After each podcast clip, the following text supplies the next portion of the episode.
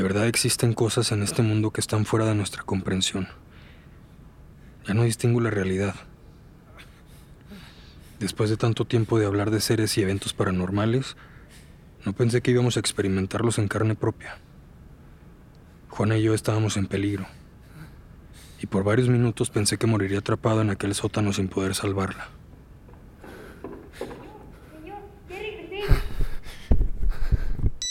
Chuy me aventó una cuerda para poder salir, pero ni siquiera le di las gracias porque me fui corriendo para el convento. Tenía un brazo roto y sangre por toda mi ropa, pero solo podía pensar en Juana y cómo íbamos a escapar. Ya era de madrugada. Guardé lo que me quedaba de pila para utilizarla al llegar al convento y desenmascarar a las hermanas. La volví a prender hasta que llegué a la puerta y escuché a alguien que venía a contestar mis gritos. Juana. Rubén. Juana. Juana, tenemos que irnos. Rubén está sangrando. ¿Eh? Aquí, en la cabeza. Parece grave, ¿no lo sientes? Ah, no, no, no importa. Tranquilízate un segundo. Ven. Las monjas te van a atender. No, no, Juana, escucha, por favor. La casa del italiano la encontré. Rubén, estás muy mal. Escúchame. La casa la encontré, una grabación, un diario. Juana, ellas no son monjas, no son monjas, Juana. Estás muy alterado. Tenemos que atenderte. Es peligroso. Puede ser una contusión. Pasa. Las hermanas pueden ayudarte. Brujas, son brujas, güey. Son peligrosas. Creo que mataron al italiano, creo, creo que mataron a Miguel. En ese momento, Juana me limpió la sangre con un trapo. Se me quitó el dolor como por arte de magia. Rubén, si no vas a dejar que las hermanas te ayuden, deberías ir a un hospital. Sí, sí, sí, un hospital. Vámonos, Juana, ya, vámonos, no. ya. No, Rubén. Ya es tiempo de separarnos. ¿Cómo? No voy a irme. Creo que encontré mi lugar con las hermanas. La madre Martina. Ella me va a enseñar. Quiero esto, Rubén. No, no puedes dejarlo todo, Juana. No, no puedes dejarme. ¿Y Miguel? Ya no hay que preguntar más por él. Miguel decidió su camino. Este es el mío. ¿Es una pinche loca o qué, Juana? Estas mujeres te quieren matar, ¿no entiendes? Me arrepiento de todas las cosas que le dije esa noche. Estaba desesperado. Pero cuando por fin me detuve a mirarla y vi sus ojos, me hubiera gustado regresar en el tiempo y comerme mis palabras. No esperaba que lo entendieras. Vete de aquí. Después ella solo me dijo, yo te buscaré cuando esté lista. Quería decirle algo más, pero tenía el corazón tan roto que no pude agregar nada. Solo me alejé del convento esforzándome por no mirar atrás.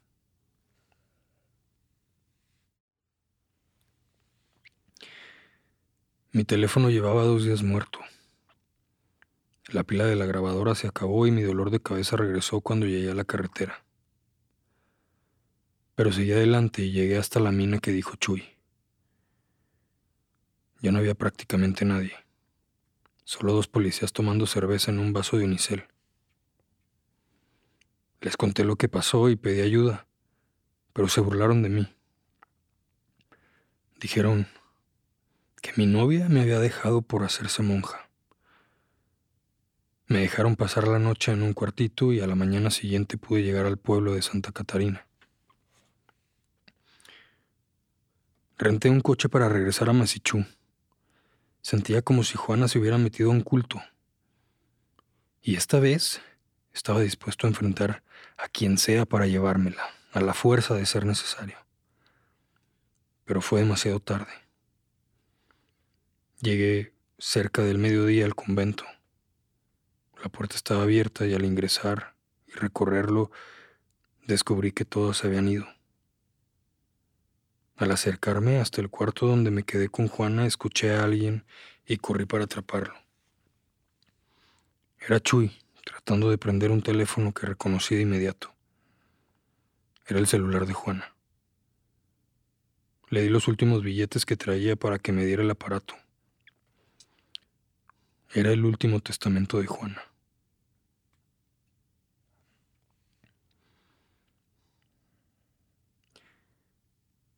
Llevé el teléfono a una plaza de celulares para que me ayudaran a desbloquearlo, pero pasaron meses sin que me dieran respuesta.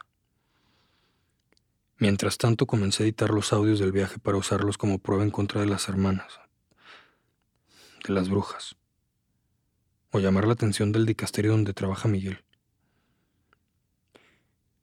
Pero todo dio un giro espantoso cuando me llamaron para avisarme que habían logrado desbloquear el teléfono de Juana y recuperar los archivos que grabó.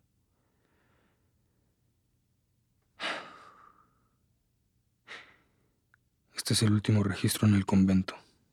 Ojalá esté grabando bien esto. Te prometí que iba a grabar si me sentía en peligro y aunque hasta ahora solo he sentido una conexión muy especial. La madre Martina acaba de preguntarme si Miguel... Juana. Sí, madre, ya voy.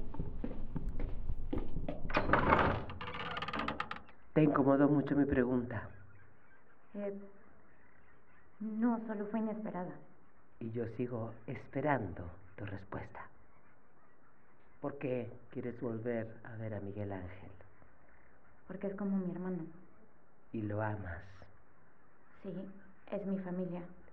La textura de su afecto no me recuerda a la de los hermanos. La textura de mi familia está completamente rota. Él es lo único que me queda. ¿Y el muchacho que viene contigo? Sí, él es mi mejor amigo, pero es diferente. A Miguel y a mí nos criaron juntos. Hay traumas que solo él y yo entendemos. ¿Te refieres a tus padres? Bueno, todas las familias tienen problemas. Mm. ¿Dije algo malo? Estoy aquí para escucharte, hermana. Pero siento que tienes miedo de abrirte por completo. ¿A qué se refiere? Dime de verdad. ¿Por qué quieres volver a ver a Miguel Ángel? Porque es la única familia que me... La verdadera familia es la que uno elige. Mi papá eligió a Miguel Ángel porque yo nunca le serví. Y Miguel se volvió su hijo pródigo. Más como un discípulo. Nos dejamos de ver como 20 años y cuando volvimos a estar juntos nos dijimos cosas horribles. Ah, ¿Le quieres pedir perdón? Para nada. No. ¿Qué fue lo último que te dijo Miguel Ángel? Me comparó con mi madre. Me dijo loca. ¿Y por qué eso es tan doloroso? Porque mi mamá se suicidó. ¿Quién te dijo que estaba loca? Mi papá. Dijo que la había poseído un demonio. No nos permitió verla. La tenía encerrada, sola y después se mató. Está en el infierno. Lo siento mucho, hermana. Nadie merece esa clase de dolor, pero ahora que lo tienes, ¿qué vas a hacer con él? No lo sé.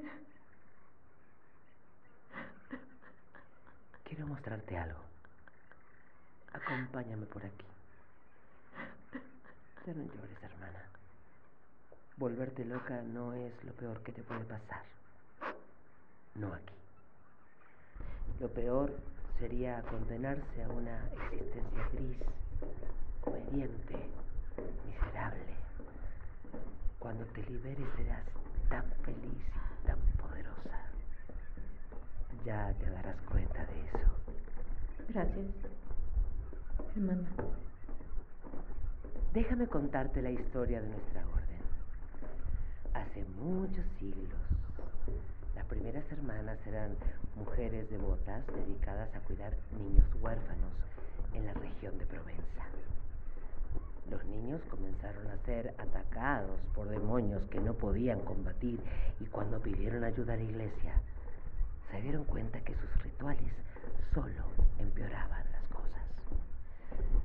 Decidieron entonces estudiar las ciencias ocultas para tratar de comunicarse con algún santo, con algún ángel, pero ni siquiera el Altísimo les contestaba. Entonces decidieron asomarse a su opuesto. Decidieron invocar a Lucifer para explorar la verdadera naturaleza de los demonios. Ellas esperaban al rey del infierno descrito por la Biblia, pero en su lugar encontraron a un ángel hermoso, atravesado por una espada. Madre Martina, ¿qué es esto que me está diciendo? Tú vives angustiada por el alma de tu madre, por el cielo, por el infierno, pero nada de eso es verdad. En el séptimo día, Dios nos abandonó. No hay más. ¿Por qué me está diciendo todo esto, madre? Para que entiendas nuestra vocación. ¿Por qué me trajo hasta aquí? Que cumplas tu destino. Lucifer arrancó la empuñadura de la espada que lo atravesaba y nos la entregó. Nos entregó la única arma capaz de eliminar a los demonios. Solo nosotras podemos sostenerla. Sosténla, Juana. La cruz de Provenza. No, Juana. Es nuestra empuñadura. Sosténla. ¿Cómo es posible? El fuego de Lucifer es nuestro aliado contra nuestros enemigos. La empuñadura mata la carne y el fuego al demonio. Hermanas, ¿cómo llegaron hasta aquí? ¿Qué hay en la caja? Todas estamos aquí para darte la bienvenida y ofrecerte lo que deseas. Juana. Miguel Ángel, suelten lo que le hicieron. Él es mi hermano. Él es otro eslabón en la misma cadena de tu padre, la iglesia, tu pueblo. Libérate. No le escuches, Juana. Tú me conoces. ¿Por qué le hicieron esto? Este hombre vino hasta Masichú para matar a nuestra bruja Merced. No, yo vine por la cruz. Y la verdad, Miguel Ángel. Me mandó el dicasterio. El dicasterio y la iglesia prefieren dejar que los demonios del mundo anden sueltos antes que vernos desarrollar nuestro máximo potencial. No le escuches.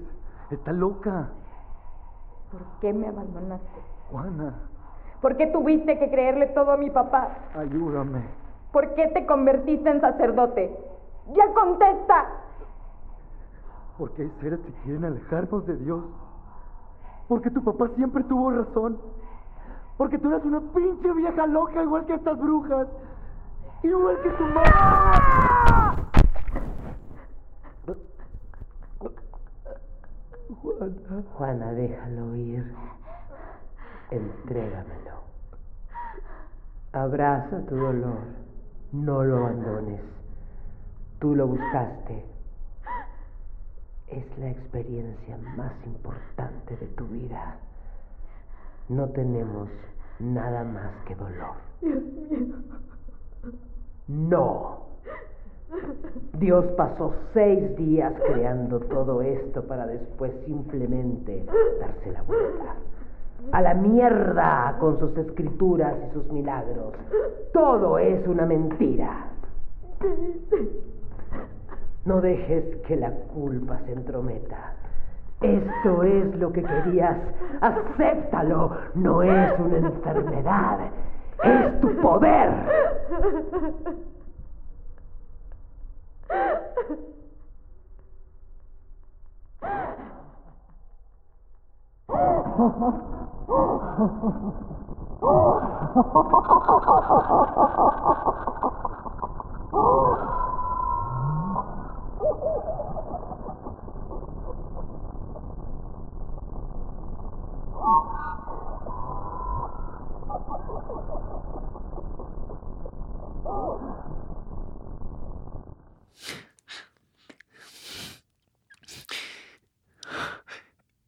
Intenté salvar el archivo pasándolo por varios programas de audio, pero está, está estropeado.